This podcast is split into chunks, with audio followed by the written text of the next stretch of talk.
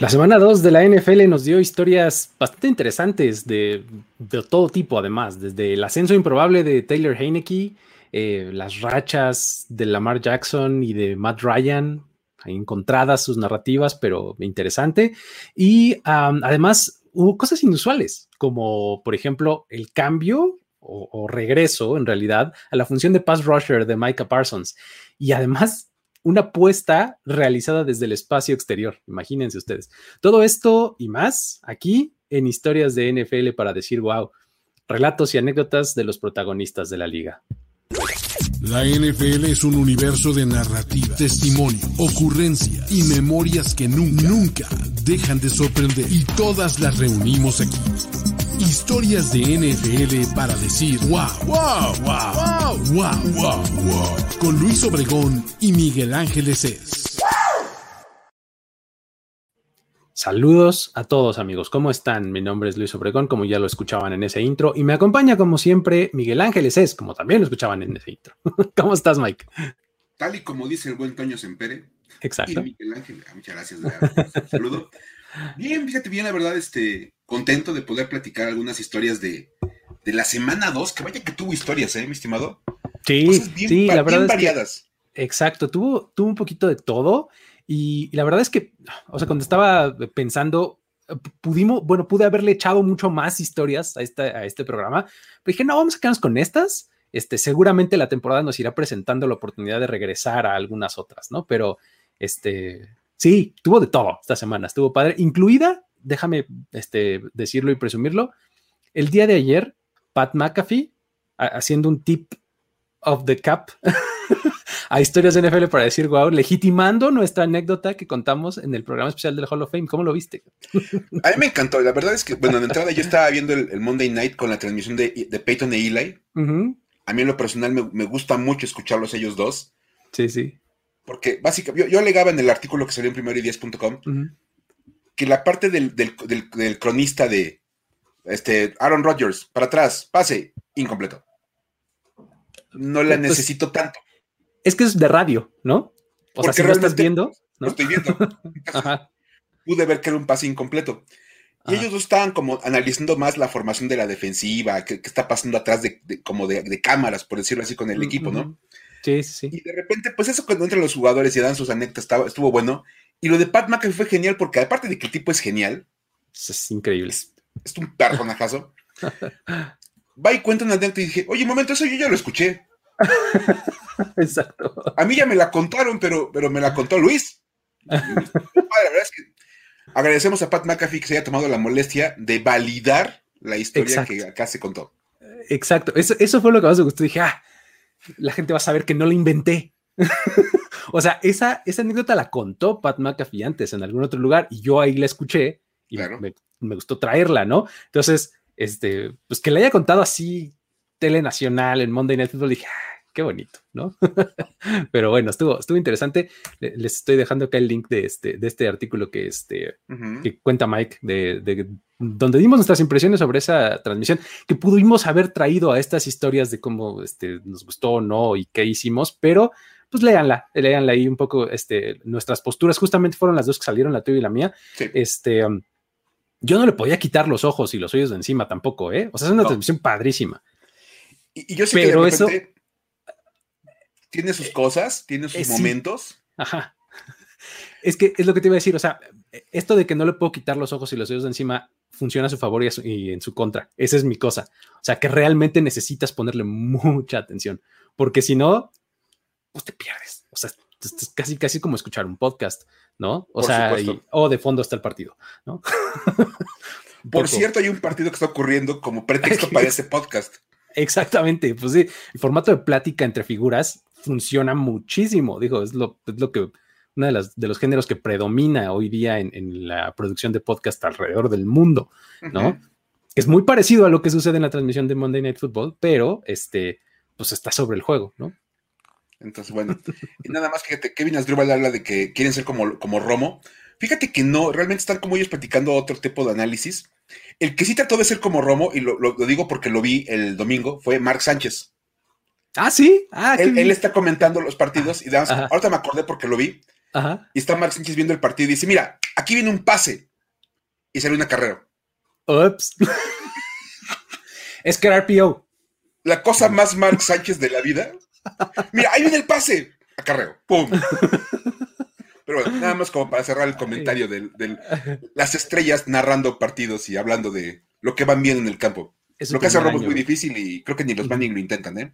Sí, no, es, el primer año de Mark Sánchez ahí este, en la cabina de transmisión. Este, sí vi que iba a debutar, la verdad es que no me, no me topé con el partido con el que, en el que él estaba, pero bueno, esa es una de las eh, bastantes eh, ventajas que ustedes tienen si contratan Game Pass. Ya saben que aquí le hacemos publicidad porque pues nos hacen una bonita campaña, nos dan un poco de dinero por hacer eso, pero realmente sí lo recomendamos como usuarios, ¿no? Sí. Lo utilizamos de verdad como, como aficionados al NFL, lo estamos consumiendo y de verdad, este, de verdad no, encuentro otra, mejor manera de ver la NFL que, no sea el Game Pass. Sí, es que una vez que lo pruebas, de esas cosas que dices, no, ya, ya no hay otra manera de ver esto, ya, ya no, lo entiendo de otra forma. Pero bueno, muy bien. Este, digo, fue un breviario de, anécdotas y demás. Antes de entrarle a las historias que tenemos preparadas, ¿no? Porque pues traemos algunas que, estuvieron interesantes durante el fin de semana. Y pues bueno, ¿por qué no nos cuentas? Todo empezó, el, podemos rescatar una desde el jueves, ¿no, Mike? Un par, tal vez. ¿Por qué no nos cuentas la primera? Esto empezó desde el jueves, de verdad. Las historias de, de, la semana 2. Y empiezan con el, con el triunfo de Washington ante los Giants en ese partido tan cerrado que estuvo muy bueno. La verdad es que fue muy entretenido porque aparte representa una, hazaña para Taylor Heineke. Es su primera victoria como coreback titular en la NFL. Y, es que, ¿sabes qué? Lo que más me llama a mí la atención de este asunto es que, pues Taylor Heineke no es un novato. O sea, no es que, ay, llegó el año pasado apenas y pues bueno, su primera victoria. No, así tenido una trayectoria larguísima, no, O sea, y de repente salieron tweets como de, ah, qué increíble historia. Hace un año estaba en el practice squad. No, no, no. Te puedes ir mucho más para atrás es más, podemos llegar al, a la prepa misma y encontrarnos un montón de cosas que van con Taylor Heineke. Primero que nada, hay que decir que él estudió en Collins Hills High en Georgia. Ok. Y la verdad es que era muy buen jugador en ese momento. Terminó siendo el jugador del año en el, para el estado de Georgia en sueño de, en sueño de senior. O sea, nombrado el mejor jugador del estado. En prepas eso es muy importante. Sí, pues imagínate la cantidad de jugadores de prepa que hay en un estado. Nomás por números. Exacto. Él es uno de los 50 ganadores de ese año. Curiosamente, cuando sale de la prepa, ven que hay sistemas de clasificación de jugadores y les dan rankings. Él no salió rankeado. O que la él quedó por abajo del ranking. pues no que era el mejor, ¿qué onda? Pero entonces como que el estado de yo ya nada me dio bajo en ese tema porque ese año pues él sale sin ranking de hecho, por eso mismo no recibe ofertas realmente importantes para irse a ninguna universidad de los programas poderosos. Y termina aceptando la oferta de la Universidad de Old Dominion. Ok. Old Dominion. Old Dominion. Nada más como dato cultural, Old Dominion tenía equipo de fútbol americano en los 30s y los 40s y lo pararon por la Segunda Guerra Mundial. y no lo reactivaron hasta el 2009. 70 pues, años sin equipo, ¿no? estaban, estaban pensar bien las cosas. Vamos a decirlo así. Entonces, en el, en el 2009 reactivan el programa de fútbol americano. Básicamente, pues crearon un programa nuevo, porque eso de reactivar, pues tenían muchos, ya los cascos no servían. Ni es cierto que iban a reactivar, ¿no? No había nadie ni siquiera vivo, seguramente. digamos que inventaron un nuevo programa de fútbol americano. Sí, sí. Y Heineke llega en 2011. O sea, hace 10 años Taylor Heineke llegó a la universidad. no es ningún niño, para nada. no. Obviamente jugaban en la FCS, que es la división de abajo de la división importante. En el primer año con él como titular se van 10-3. En el segundo año se van 11-2. Y al final, en su, en su tercer año, 2013, se van 8-4. Pero ya estaban haciendo la transición a la división 1. Y estaban subiendo al FBS, ya habían como agarrado un poquito de ritmo y se brincan a la División 1. Ese 8-4 fue con la mayoría de rivales de la división de abajo. O sea, todavía seguían como enfrentando a, los equipos de la división menor. 2014 ya estaban oficialmente en el FBS y acaban 6-6. señal de que el nivel había incrementado Ya considerablemente. iban mejor, claro. Ajá. Entonces, bueno, él sale al draft del 2015 y nadie lo selecciona. O sea, me estás diciendo que en 2015 declaró Sí. para el draft. O sea, Y no declaró, simplemente salió de la universidad porque ya había acabado, bueno, acabado su exactamente terminó su elegibilidad, exacto. No podía regresar un año más a la universidad. Ajá. ajá, Termina, entra, al- entra al draft como todos los seniors ajá, y nadie lo voltea a ver. Imagínense Wow. nada más. ajá. Lo firman los Vikings como agente libre novato. Ahí está. Estuvo con ellos 2015, 2016 y 2017. Pero se la vivió entre lista de lesionados, lista de reservas, total que siempre lo ponían en una lista, Sí, sí, sí. Pero nunca estaba en el roster oficial del equipo. En septiembre del 2017 de plano lo dieron de baja. Dijeron, ¿sabes qué? Pues nada. El 23 de septiembre del 2017 firma con los Patriots. Y lo dieron de baja en octubre.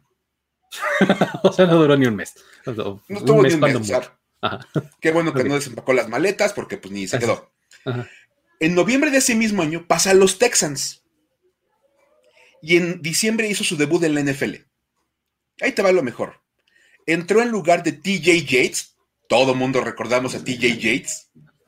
Lo recuerdo en, las, en las mañanas de sábado de playoffs, en donde siempre había un Bengals contra Texans, ¿no? En la semana de Wildcard, en donde estaba TJ.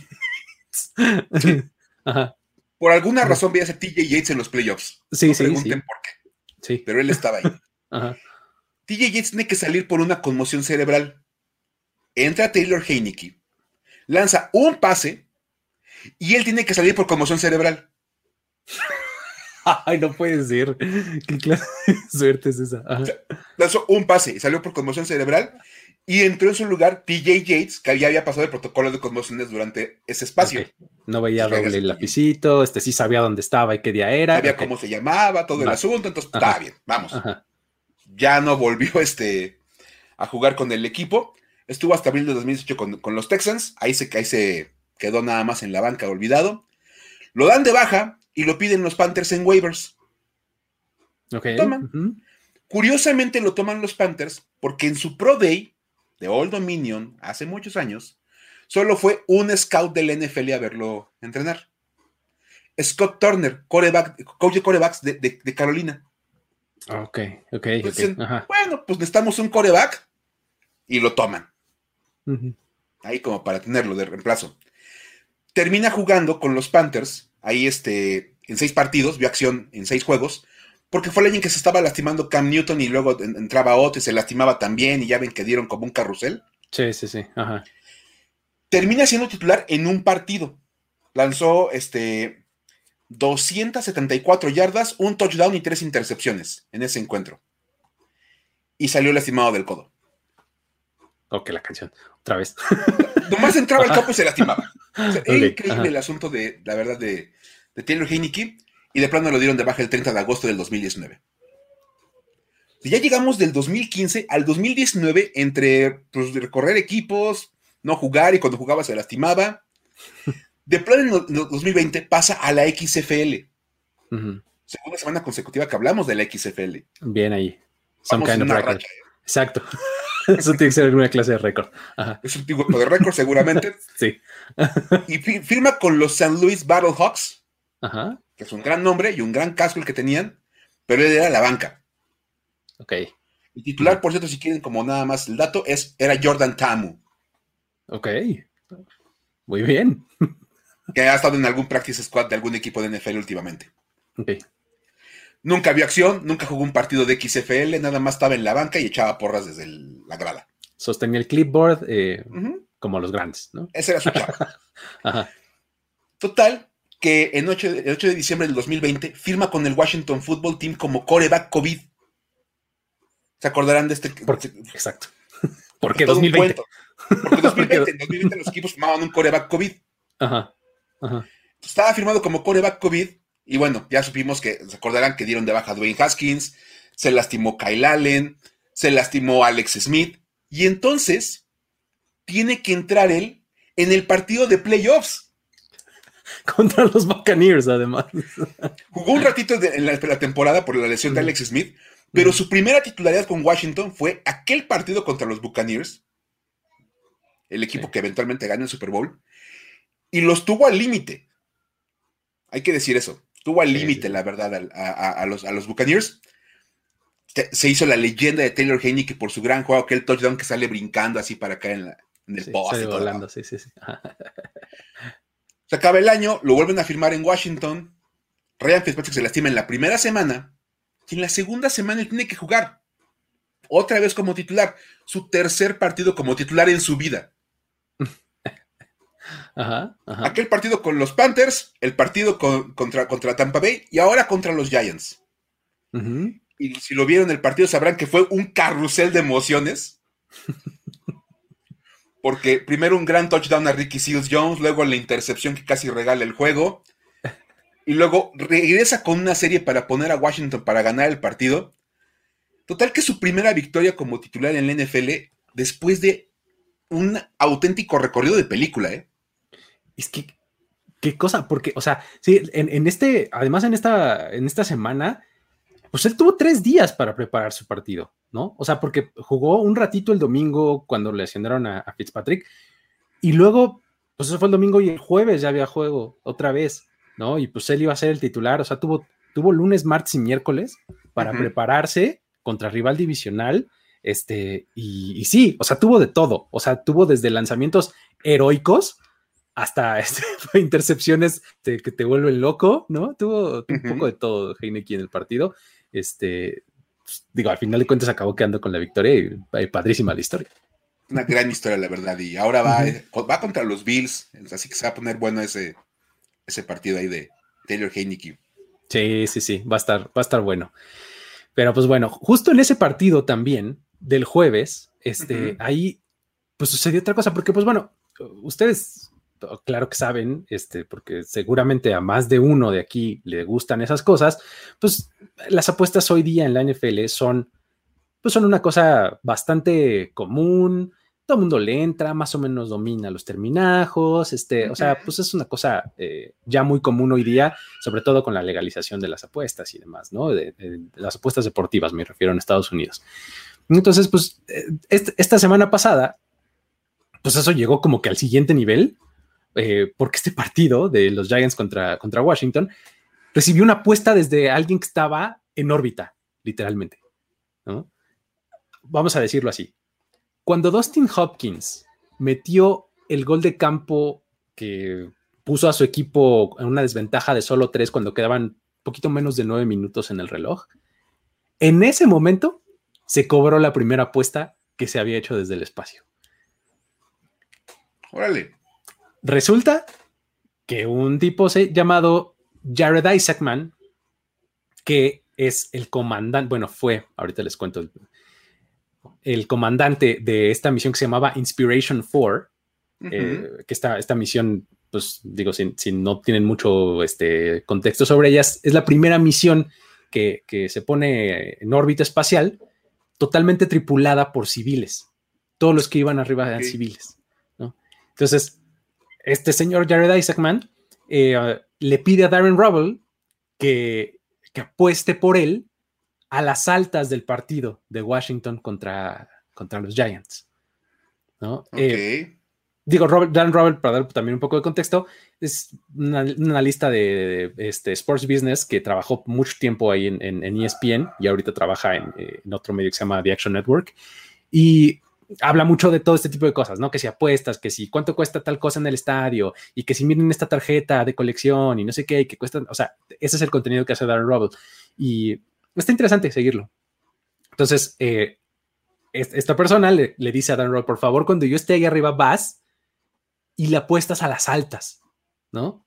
del partido de jueves por la noche, ¿no? Yo voy a estar ahí arriba, ¿no? Entonces, la, misión era, empezó, me parece, creo que el... 14 de septiembre o el 15 de septiembre y regresó el 18 a la Tierra. Ya están aquí, en, ya está en Tierra, totalmente exitosa y sin ningún problema, ¿no? La, misión. Entonces, en justo cuando estaba el partido, él estaba en el espacio, literalmente. Cuando, cuando sucede esto del gol de campo que hace que se cumplan las altas, Darren Rubble este, pone ahí un tweet en su, en su Twitter personal, ¿no? Y dice algo así como, se cobra la primera apuesta hecha desde el espacio con nueve minutos por jugar, ¿no? Y este, eh, pone ahí el, boletito, pone este, que fue además hecho en BetMGM porque pues es el sponsor oficial del NFL seguramente. Este, y pues bueno, eh, la apuesta como se puede ver aquí en el, en el boleto que le estamos poniendo, y para los que no lo ven, les cuento, era de 4 mil dólares. O sea, le estabas metiendo 4 mil dólares y pagaba menos 110. O sea, el momio era de menos 110. Y eso quiere decir que se cobraban 7.636.35 dólares, ¿no? Ya contando esos, esos 4 mil. O sea, tu ganancia era como de 3 mil y cachito, 3.600, ¿no?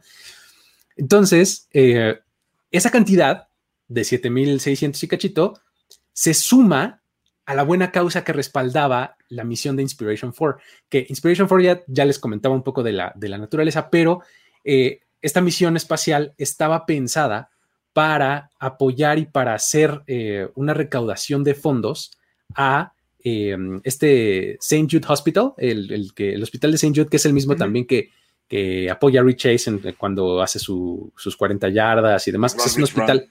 Exactamente. Es, un hospital bastante famoso en, Estados Unidos porque eh, le da tratamiento a muchos niños y no les cobra nada.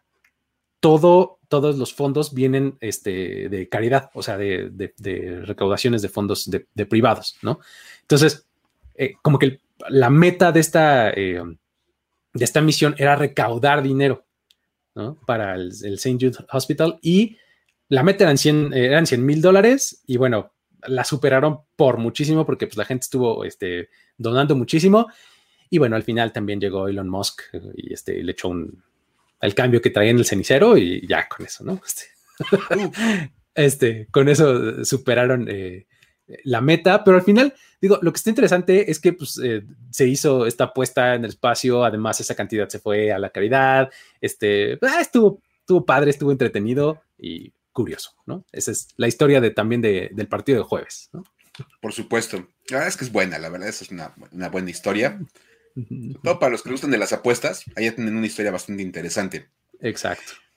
La que no está tan padre, al menos no si eres Matt Ryan, es la historia de Matt Ryan, que es una víctima más de Tom Brady.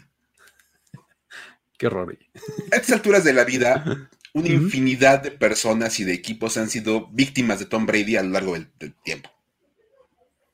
Es como aquellas... Puedo levantar la mano y los Cowboys nunca le han ganado un equipo que tenga como coreback a Tom Brady. De hecho, este, es como aquella escena de, de Mean Girls, de chicas pesadas de levante la mano quien ha sido este, agredido por ah, Regina George. Y hasta la mesa de la escuela levanta la mano. Exacto. todos. Ajá. Matt Ryan está, creo que al frente de la, fila y es como de los que más han sufrido a manos de este coreback.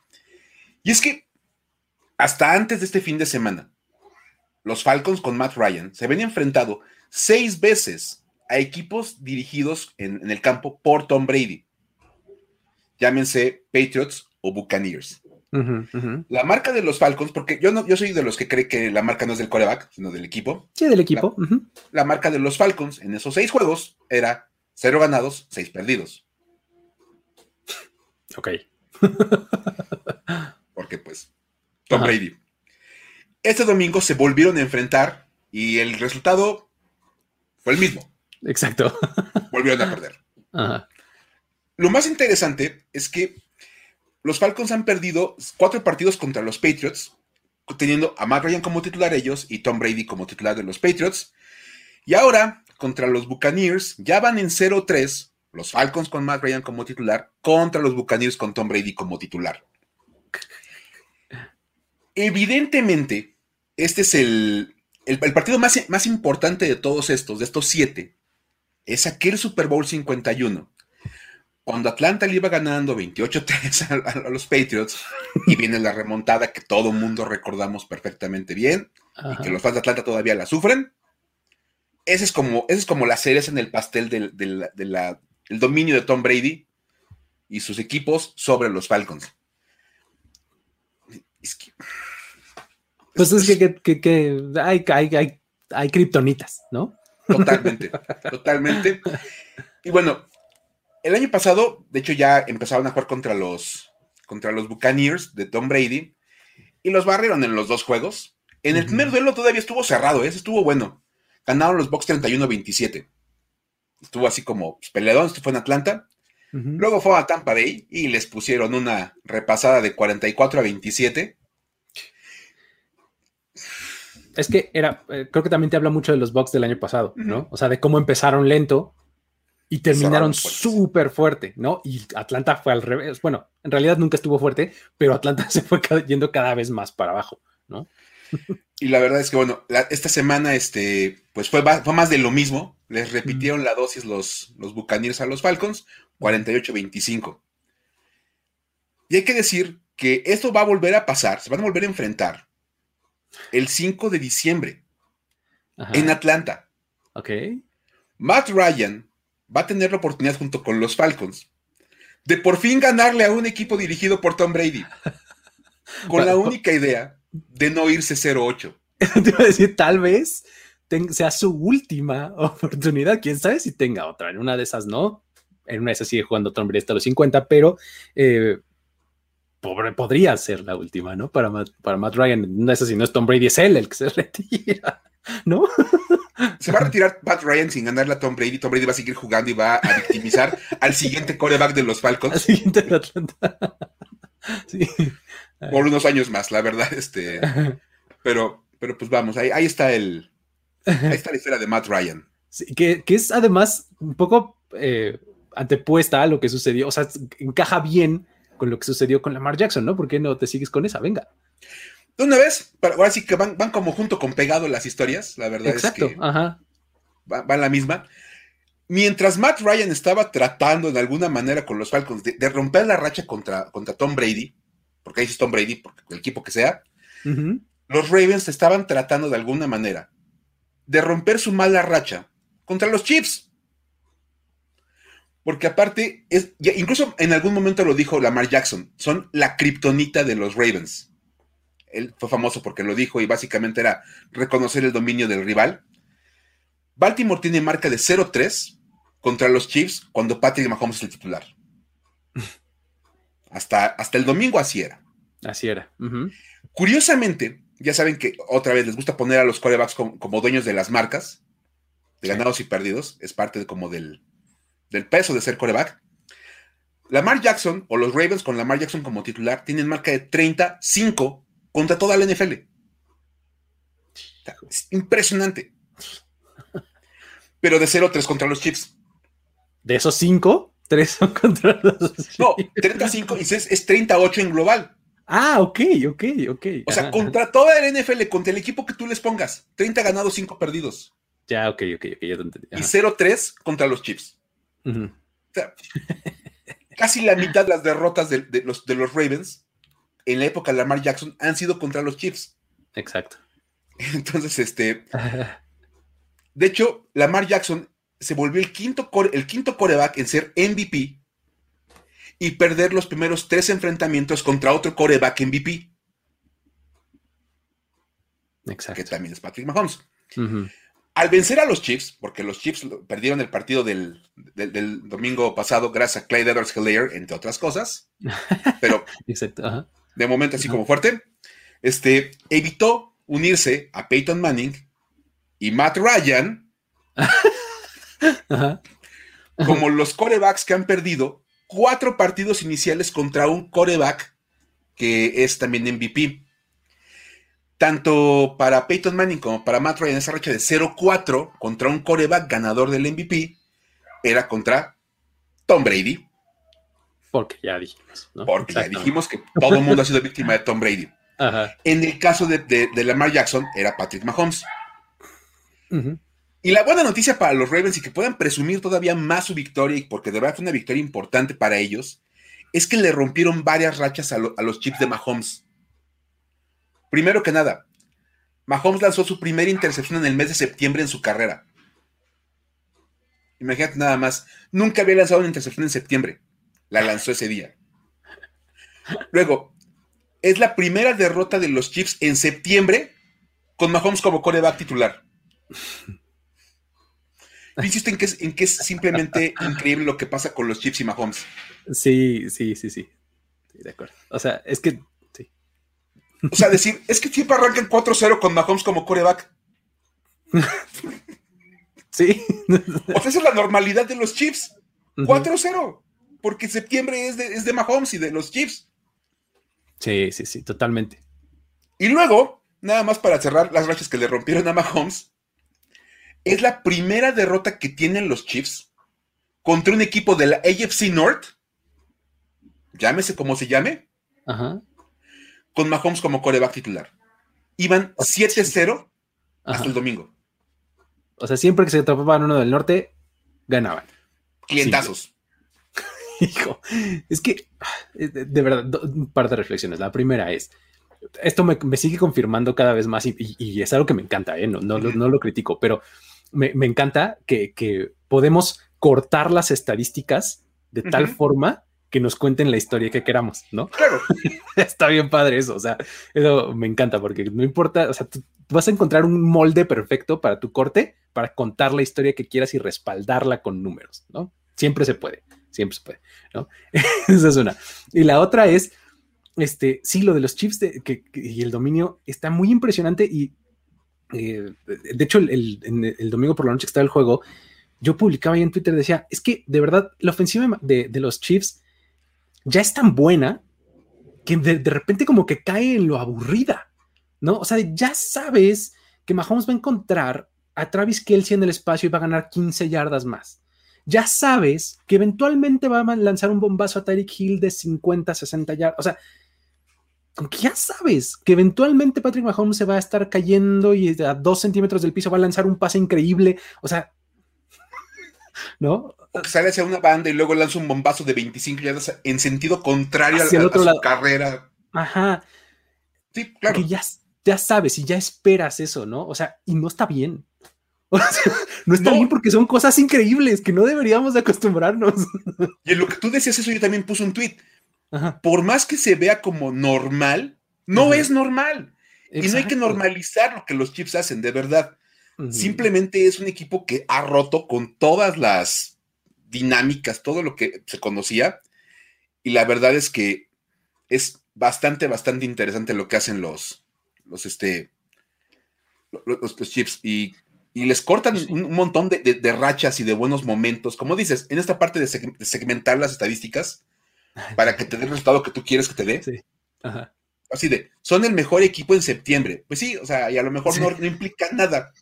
Exacto. así de- siempre, siempre pongo el ejemplo, ¿no? Es que este coreback gana más cuando hay luna llena que cuando hay cuarto menguante, ¿no? Y el cuarto creciente tiene racha de, de, de 500.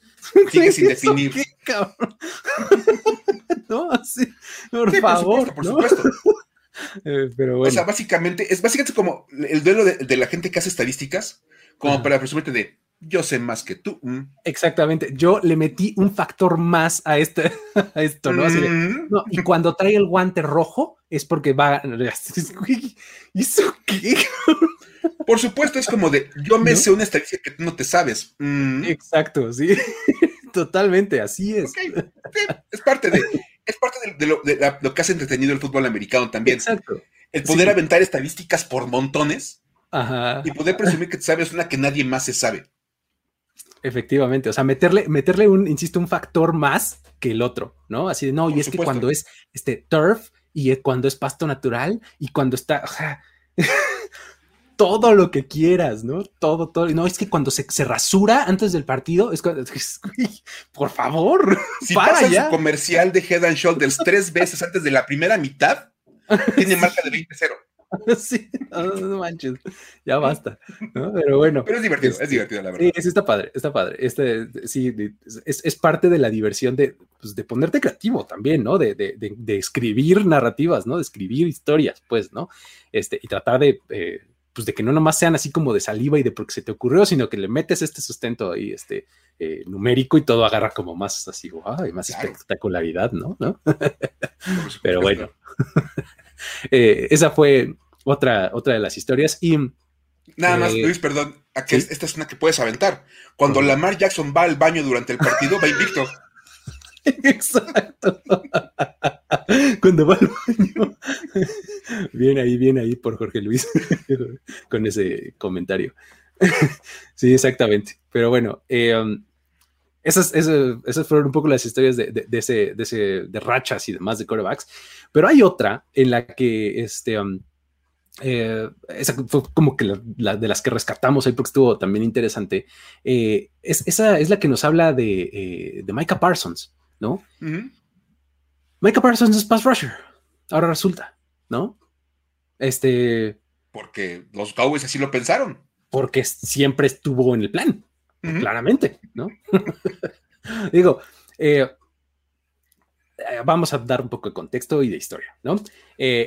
hay que recordar que Parsons llegó a los Cowboys como la selección número 12 en la ronda 1 eh, del draft de este año, ¿no? Este, luego, de ahí, eh, en algún momento durante el proceso que llevaba rumbo al draft, pues era considerado por algunos, por varios analistas interesantes, scouts este, respetados, como el mejor prospecto defensivo de toda la clase, ¿no? O sea, eh, a final de cuentas, como que los corners se acabaron yendo más, más rápido que él, eh, pues poco por necesidad y demás, pero, y también por, estos, por ciertos escandalillos ahí que tuvo Parsons, que si fuera del campo y que si el bullying y que si no sé cuánto.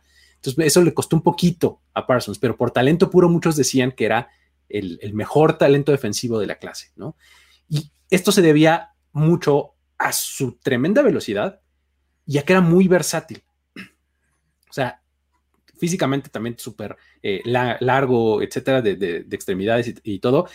Y estaba por todos lados en el campo, ¿no? Estos eran como sus, sus, eh, sus atributos como más señalados por todo el mundo, ¿no? Luego, digo, incluso cuando estuvo en Penn State, mostró que tenía habilidad para presionar al coreback, o sea, lo utilizaban en blitz y demás, y podía presionar al coreback, ¿no? La cosa es que desde que llegó a los Cowboys, pues se le consideró linebacker central, ¿no? Vas de Mike, este, tal cual, y vas a en el casco, o sea, tú vas a ser el centro de esta defensiva. Y pues así entrenó el training camp, así jugó la pretemporada. Incluso el partido pasado jugó el primer partido como, como linebacker central. Y este, pues se esperaba que ese fuera su rol, ¿no? Porque eh, tuvo sus growing pains ahí, ¿no? Porque pues justamente por estas por, esta característica de ser como muy, muy vertical hacia donde está el balón y demás, pues los play actions lo mataron en el primer partido y demás. Entonces, eh, pues bueno, termina el juego de inaugural contra los Buccaneers, tienen 10 días por prepararse y resulta que a media semana viene la lesión de Marcus Lawrence, se fractura el pie, va a estar fuera por lo menos dos meses y este, pues resulta que el equipo se queda sin pass rushers, porque además este Randy Gregory se va a la lista de COVID. O sea, el equipo prácticamente tenía como dos pass rushers y, pues no probados, entonces estaban en problemas, ¿no? Entonces ahí es cuando dice Dan Quinn, a ver, yo me acuerdo que este muchachito, este Parsons, este tal, ¿no? Era bueno para presionar al, core, al coreback. A ver, este, ponte en cuatro puntos en el extremo, por favor, vas de defensive end, ¿no? yo me acuerdo que tú eres versátil, vamos a ponerte como defensive end de planta, este, y además titular, ¿no? Contra los Chargers este domingo. Y total que así se prepara el, pues, la segunda mitad de la semana, este, para enfrentar a los Chargers, ¿no? Pues bueno, el experimento a Dan Quinn le salió increíblemente bien, ¿no? Porque pues Parsons, Parsons fue el único jugador que consiguió cuatro golpes al coreback rival y un sack. ¿no? Y la verdad es que si tú ves más allá de estos números, pues se estuvo viendo muy bien. O sea, todo el tiempo estaba cerca del balón, tacleaba. Eh, básicamente, enfrente tenía a, Storm, Norton. Es un tipo que también es un backup, ¿no? Este venía incluso, creo que de la XFL o algo así. O sea, no, no, no es un tipo experimentado y que fuera una, gran prueba para, para este Parsons. Pero pues el acierto ahí es de Dan Quinn y, de él también, ¿no? O sea, pues Dan Quinn dice, a ver, ¿dónde está el más fácil? Aquí, pues ahí ponle a este chavo, ¿no? O sea, ¿qué lo voy a hacer? ¿Lo voy a poner donde están los dobles equipos? Pues no, ¿no? Entonces... ¿Vas a poner contra Ration Slater? Que exactamente, Ration Slater este, se la ha pasado dominando a tipos como este como Chase Young. Young desde la universidad, pues no lo, no lo hagas, que mejor ponlo del otro lado, ¿no? Por supuesto. O sea, eso es nomás como de inteligencia de dos dedos de frente, ¿no? O sea, pero bueno, este, al final, eh, um, digo, esta, esta narrativa y, y- y esto, esta historia también destaca mucho porque durante la semana se habló mucho de lo que podía hacer Joey Bosa dando a Terrence Steele. Que Terrence Steele es, es backup también de la L. Collins, que la L. Collins está suspendido. ¿no? Entonces todo el mundo decía, híjole, Joey Bosa se la va a pasar en el backfield, pobre Dak Prescott, etcétera. Y resulta que Terrence Steele no le fue nada mal. Joey Bosa no registró tacleadas, pero, o sea, tú ves el, el- el, este, eh, el box score y no tiene ni un hurry, ni un hit, este, nada, ¿no? Entonces, eso habla bien de Terrence Steele y también del plan de juego de Kellen Moore, que no, don't get me started, porque estoy enamorado hoy día con, con Kellen Moore. Pero bueno, este, um, el asunto es que eh, Micah Parsons, eh, durante toda su estancia en Penn State, como ya les decía, jugó de linebacker. Sin embargo, ya tenía experiencia como pass rusher. ¿Dónde se, estaba esa experiencia? En high school. O sea, en high school, cuando él estaba, él, es, él, es originario de Pensilvania, cuando estaba eh, en la preparatoria, eh, él en realidad jugaba a la ofensiva. Él era corredor. Entonces, y, Ok. y él, él era este clásico, este, este clásico jugador que pues recibía el balón y como era más rápido, más grande y más fuerte que todos, pues dominaba, ¿no? Claro. Este, era, era muy, muy claro, ¿no? Entonces, eh, eh, un, mal día, este, se lesionan igual los defensive ends y los linebackers, igual tienen bajas a la defensiva su, equipo de la preparatoria, lo ponen como defensive end y en ese partido registra dos sacks. Y desde entonces no volvió a la ofensiva. o sea, ya dijeron, no, no, a ver, ¿qué, qué estamos haciendo? No, vente del lado defensivo, acá vas a, a, este, a corretear al, al coreback y lo vas a matar, ¿no? Y de ahí, de hecho, es reclutado por Penn State como pass rusher. Cuando llega a Penn State y dicen, no, es que, o sea, sí eres muy bueno como pass rusher, pero tus habilidades son tan versátiles que te prefiero en el centro de la defensiva. Y te voy a utilizar en blitzes y demás, todo, pero da para mucho más de lo que tú puedes hacer. ¿no? Entonces, así es como eh, se convierte en linebacker y ahora por eso como que se siente como natural en la posición de defensive end porque pues es algo que ya había hecho antes. ¿no? Entonces, eh, pues, así es como regresó en realidad a la posición de, de defensive end. ¿no? Y pues finalmente, nada más ya para acabar, como curiosidad, e historia a seguir para la próxima semana, va a ser bien interesante ver cómo se desempeñan tanto Parsons como Devonta Smith el próximo lunes por la noche en el partido de los Cowboys contra, contra los Eagles, porque hay que recordar este movimiento que se dio en el draft, ¿no? Que pues Parsons lo, lo seleccionaron en el 12 de los Cowboys, como ya les decía, pero los Cowboys estaban en el 10 originalmente. Y los que hacen el intercambio son los Eagles, que es tal cual un switch con los Cowboys para tomar a Devonta Smith. ¿no? Entonces, en ese momento, como que la afición de los Cowboys así dijo: Ay, oh, oh, oh, a ver, espérate, ¿por qué estás dándole en bandeja de plata a tu rival divisional al ganador del Heisman? O sea, a ver si no te arrepientes por los próximos 10 años, ¿no? Por supuesto. Y este, este lunes va a ser la primera prueba de eso, ¿no? Vamos a ver qué tal, qué tal le sale, ¿no? Y lo mejor es que ese cambio fue para que los Eagles brincaran a los Giants.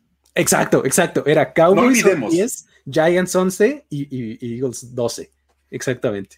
Y se cambian porque los, los Giants estaban leads para tomar a Devonta Smith. Dijeron, los Cowboys no lo van a tomar. ujú. Y no van a cambiar con los Eagles, ¿verdad? Exacto. O sea, pues digo, los Cowboys el año pasado tomaron a CD Lamb, ni modo que este año tomen a Devonta Smith. Tienen a CeeDee Lamb y tienen a Michael Gallup y tienen a Mari Cooper. No van a tomar un receptor. Pero los Cowboys cambiaron con los Eagles. Y eso fue la mejor parte de esa historia, la verdad. Sí, sí, sí. Eh, Está, está interesante y así fue como Mike, Micah Parsons, insisto, este, se puso en el radar de todos como pass rusher. O sea, no necesariamente lo- lo- todo el mundo lo ubicaba así, pero eso es. Eso es. Perfecto. Y bueno, no puede ser un programa de historias de NFL para decir wow sin historias para decir güey. Por favor. Es más, ya oficialmente arrancamos eh, un nuevo año de historias Exacto. para decir, güey, porque el pasado ya hicimos la entrega del premio Urban Meyer al, a la historia para decir, güey, del año pasado. ¿Y qué mejor manera de empezar estas- este, este nuevo año de historias para decir, güey, que hablando de Urban Meyer? Vamos, es, Muy bien. es necesario. Y es que, vamos a, vamos a ser sinceros, el, el 0-2 de, lo- de lo- de los Jaguars está siendo verdaderamente una historia para decir, güey, constante. En la semana 1 fueron barridos por los Texans, que se, se ven mucho mejor de lo que todos esperábamos, pero de todas maneras, en ese momento nadie esperaba que dieran nada y los Texans llegaron mucho mejor preparados que los Jaguars al partido. Eso queda clarísimo. Luego, esta semana perdieron 23-13 contra los Broncos, pero lograron verse todavía peor que como jugaron contra los Texans. Es el gran mérito de Urban Meyer. La verdad. O sea, se vieron mal contra los Texans, bueno, lograron verse peor. Encontrar una manera de todavía como, como regresar más en, en- en el avance. Nada más hay que decir que la ofensiva produjo 189 yardas totales. No manches, totales. En todo el juego. En todo el juego no alcanzaron a darle dos vueltas al campo. En todo un partido. Ajá. Además, en total sumaron 12 primeros y 10 en todo el juego.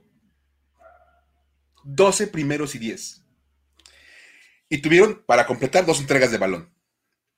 O sea, todo salió mal en ese lado del, del- juego. Después, a la defensiva, llevan dos partidos y no han logrado un solo intercambio de balón. Nada más para que se den una idea de cómo está el asunto.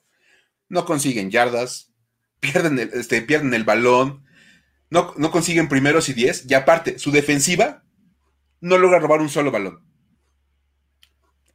Saxonville es más, es más que una leyenda en la memoria de la gente en la ciudad. O sea, parece que eso fue hace un siglo. Saxonville. Es increíble, de verdad, que, que se vea tan lejano el Saxonville. Cuando en realidad no tiene tantos años, que fue 2018, ¿no? O algo así. Más o menos, Ajá, unos 17 cuatro, años a lo mejor Ajá. tendrá, cuando mucho. Y bueno, aparte de que la defensiva no logró robarle balón a los Broncos, les hicieron 398 yardas y 22 primeros y 10. Enton- Entonces, los barrieron por todos lados. El único punto que le quieren, si le quieren encontrar algo positivo es que la semana previa, Houston sí rebasó las 400 yardas de ofensiva. Y ahora Denver no lo logró, se quedó a dos. Ya le bajaron, ahí van. Pequeñas victorias, small victories. Exacto. sí. La defensiva va agarrando. Algo, no sabemos qué.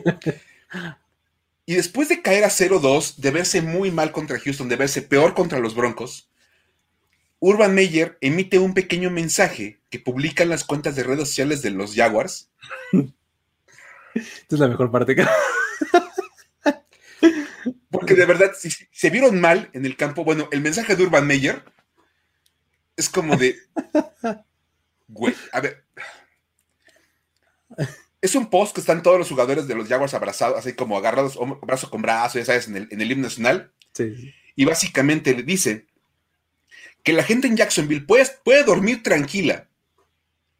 Porque no va a haber ningún equipo que le eche más ganas a partir de ahora que los Jaguars. Eh, eh, Cayó en el echaleganismo, ¿no? Así de que se mantengan tranquilos, todo el mundo tranquilo, que no se tienen por qué preocupar de que los Jaguars van tan mal, que no hay un grupo de jugadores que se va a esforzar más que Jacksonville. Muy bien. Tú, ¿mm? Pues está bien. Menos mal, ¿no? O sea, menos mal, cabrón, que digo. O sea, qué bueno que le van a echar ganas. Imagínate si no le echaran ganas. Exacto, cabrón, que si no. Esto sería peor. Y la verdad es que, bueno, por si esto fuera poco, la próxima semana van contra los Cardinals. No, bueno. Y los Cardinals vienen también haciendo un plan como de equipo del NFC West, que andan barriendo con todo mundo. Entonces, pues, ojalá pase algo más que echarle ganas, porque pues el, el- el triunfo no va a llegar pronto. Eso parece que de verdad este, no va a llegar muy, muy cerca. Echarle ganas, mejor que ganar. o sea, digamos que en, triunfos van 0-2, en echarle ganas van 2-0. Exacto, sí. Si dieran, si dieran puntos por echarle ganas, ya irían mejor. No, irían en la punta de la, de la AFC South y probablemente de la NFL. la verdad es que es, increíble. Así que la verdad es que es una promesa meramente genérica, que esa es la parte como más dolorosa de todo el asunto. Porque lejos de reconocer lo mal que estás jugando, de decir algo que de verdad mueva un poquito la, las cosas en Jacksonville, te quedas en el, en el comentario plenamente genérico de le vamos a echar ganas. Sí, casi, casi. No, lo, no vuelve a pasar, ¿eh? Una disculpita. de veras. O sea, my bad. Sorry. No vuelve a pasar, este. No vuelve a pasar. Entonces, ahí está, ahí está la verdad. Cuando ves a Urban Meyer echando así frases genéricas en redes sociales, pues no te queda más que decir. Güey. no puede ser. Así que ahí termina la historia, como dice Edgar, el campeón de Charlie Ganas, Mr. Mayor. Sí, sí, sí. No puede ser. El chiste no es ganar, es divertirse, ¿no? Sí, pues claro. El Participation Trophy seguro se la van a llevar. ¿No? La, buena noticia para los Jaguars es que seguramente van a jugar en un tazón de diciembre. O algo así le dijeron a Urban Meyer. Exacto, exacto, exacto. Así de, pues, ¿qué? Ya estamos jugando en diciembre, ya. Es más, estoy jugando hasta enero, ¿no? Así, eso es lo que yo hago. Y en Ohio State y Florida, eso era lo máximo que podía hacer, jugar en enero. Exacto. En Año Nuevo voy a jugar. Exacto, ¿no? Sí, la semana 18, Mr. Meyer, pero. Exacto. Pero ahí está la historia. no puede ser, oye, qué horror. pero bueno, pues muy bien. Hasta aquí vamos a dejar las historias de, este, de esta semana. Este, muchísimas gracias, Mike, por haber venido por acá a contar buenas historias. Gracias a todos los que estuvieron acá en el chat en vivo, este, este echando buen relajo. Gracias a todos los que lo están viendo. Y aunque no participen, gracias de todos modos por hacerlo. Claro. Este, um, no puedo dejar de recordarles que eh, pueden suscribirse a este canal, que pueden seguirnos en todas las redes sociales que están apareciendo acá arriba de mi cabeza, este, que pueden hacerse miembros de esta comunidad de YouTube eh, si lo están viendo aquí. Si están escuchando esto en podcast, pues en Spotify este, pueden seguirnos, dejarnos reseña en Apple Podcast, etcétera. Todo eso que ustedes saben hacer para que eh, este, este podcast y este contenido le llegue a más gente. ¿Sale? con eso nos vamos a despedir. Hasta la próxima semana aquí en Historias de NFL para decir wow. Nos vemos, Mike. Nos vemos, pásela bien. Esto fue Historias de NFL para decir wow, wow, wow, wow, wow, wow, Los relatos y anécdotas de los protagonistas de la liga directo a tus oídos. Con Luis Obregón y Miguel Ángeles C. Voz en off, Antonio Sempe. Una producción de primero y diez.